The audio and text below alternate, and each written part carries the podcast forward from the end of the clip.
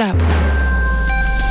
Merci Ping, vous êtes sur Rouge ce matin. Bienvenue mardi 4 avril. Si vous ne venez pas à l'actu, c'est l'actu qui viendra à vous. Voici les principaux titres de ce matin avec Tom.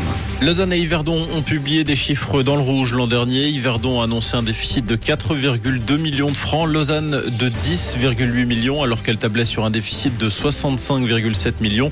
Pour expliquer ces chiffres, la hausse généralisée des coûts de l'énergie, mais également pour Lausanne le soutien aux acteurs économiques, culturels et sportifs en lien avec la pandémie de Covid-19.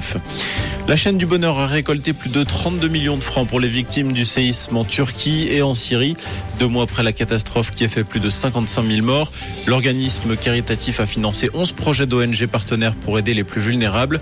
Ces projets se focalisent entre autres sur l'accès aux soins, à un soutien psychosocial, mais également à l'accès à l'eau potable, à la nourriture, au traitement des eaux usées et au déblaiement des décombres. Les communes de Villars et Grillon bientôt reliées par un pont. La chaussée actuelle étant trop dégradée. Le chantier, estimé à près de 50 millions de francs, débutera dans les prochains jours. Il doit permettre aux trains et aux voitures de circuler sur un axe droit et plus sécurisé. Les voitures seront séparées du rail.